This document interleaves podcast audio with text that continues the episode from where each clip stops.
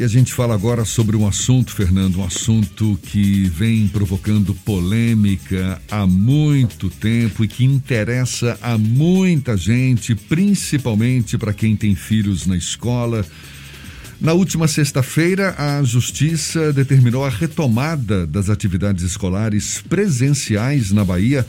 A determinação foi da juíza Juliana de Castro Madeira Campos, da Sexta Vara da Fazenda Pública de Salvador que estabeleceu prazo de retorno até o próximo dia 1 de março.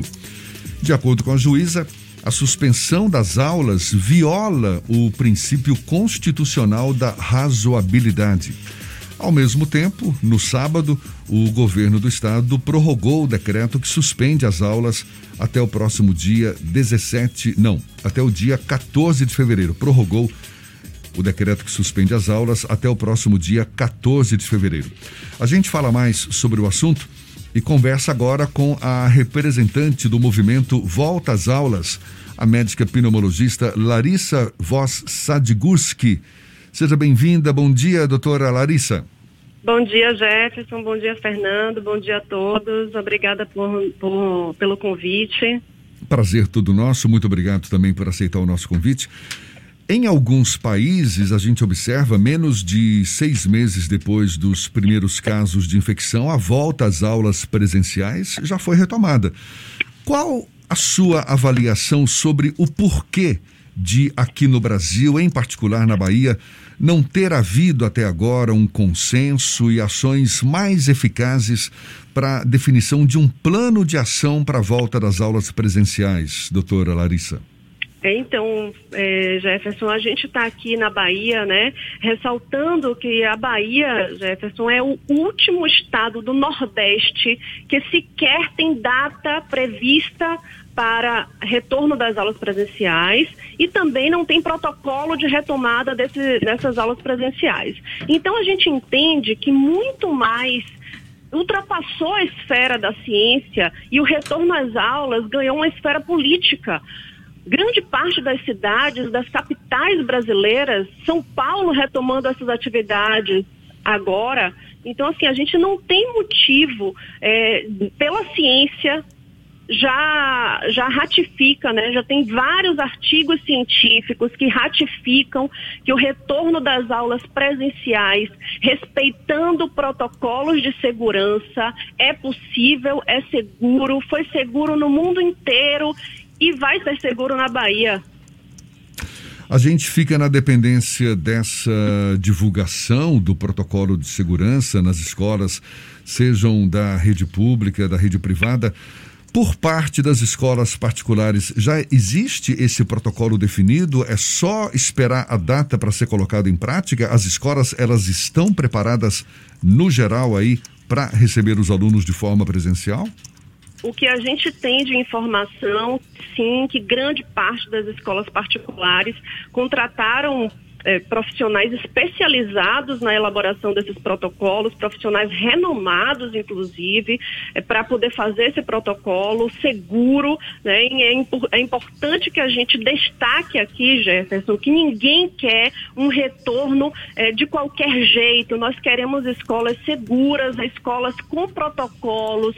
Nós queremos é, que aqueles profissionais da educação que façam parte do grupo de risco permaneçam em atividade remotas, preservando as suas vidas, mas entendemos que a educação é essencial. A educação é um direito fundamental previsto na Constituição Federal e as crianças estão sendo cerceadas desse direito aqui na Bahia em prol de bares, restaurantes, academias e festas com 200 pessoas permitidas isso não é possível da gente conseguir manter por mais tempo. Ficaremos mais quanto tempo sem aulas? Um ano sem aulas? Mais 365 dias sem aulas?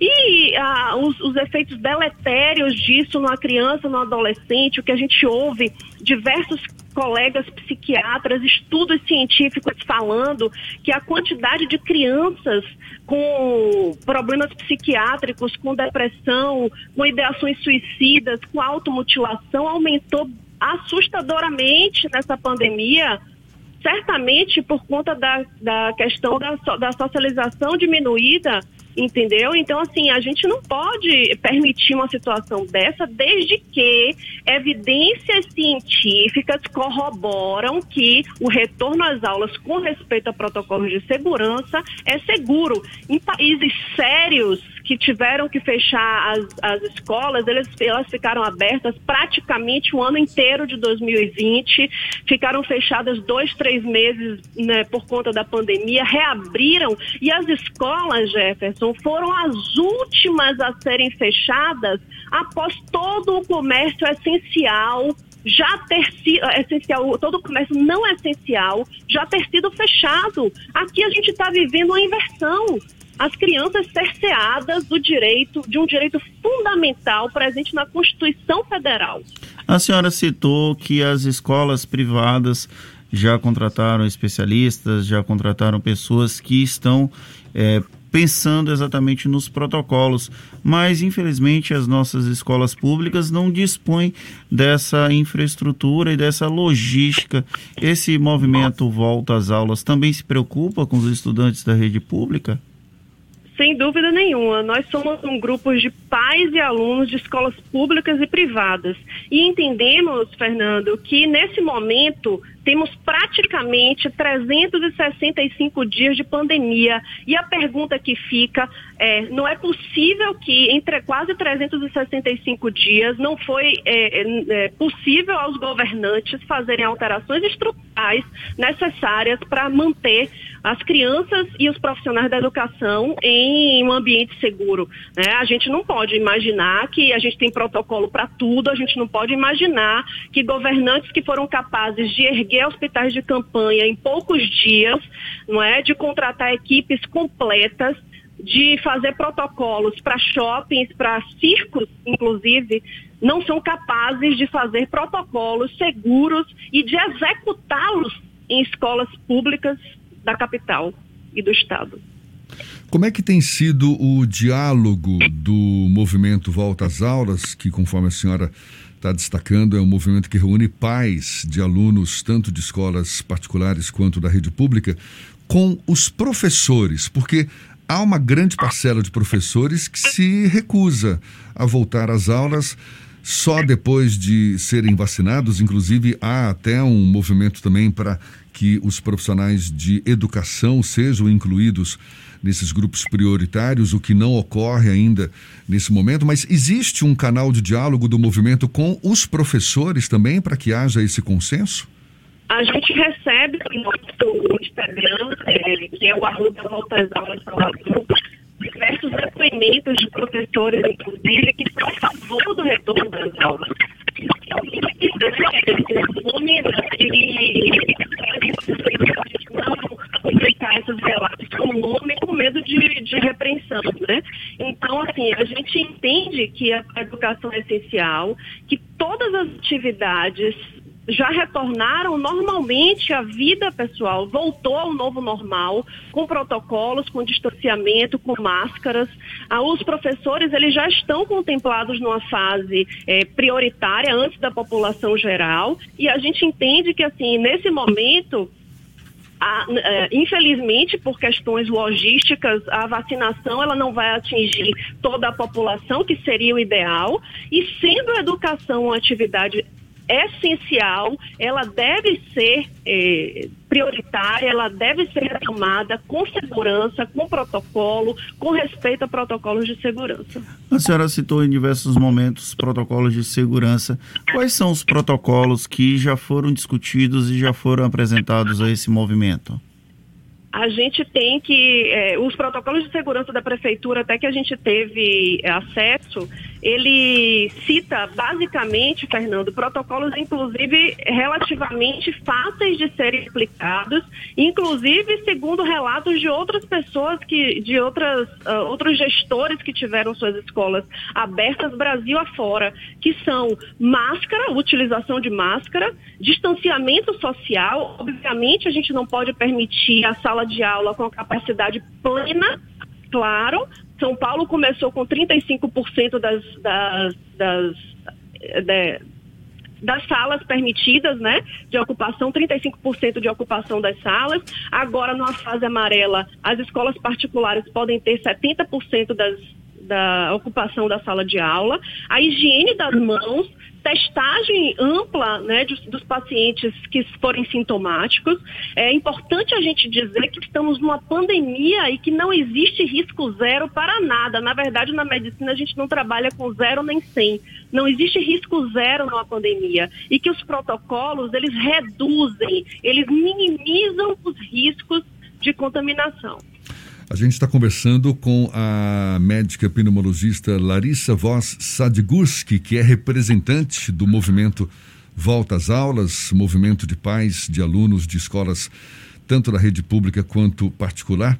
Pelo que a senhora sabe já desses protocolos de segurança, protocolos já definidos por algumas das escolas para o retorno das aulas presenciais, dá um exemplo do, do, do que pode vir a acontecer, por exemplo, se algum aluno ou professor aparecer infectado pelo novo coronavírus. As aulas voltariam a ser suspensas?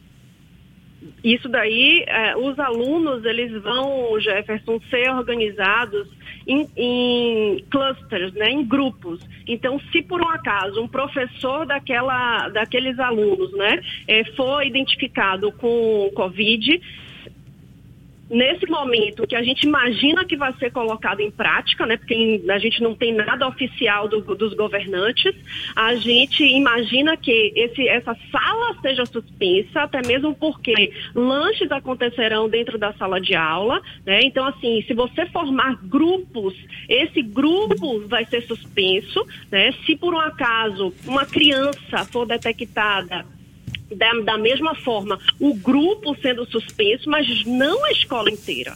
Tá? Apenas em caso de surtos, né, em casos de mais uh, dois, três casos na escola inteira, em turmas, em tu, turmas diferentes, poderia se pensar. Né? Mas isso daí também é, são coisas para serem discutidas. A grande questão é que se esses protocolos não forem apresentados com clareza, nem isso a gente tem condições de discutir com a sociedade. Nada.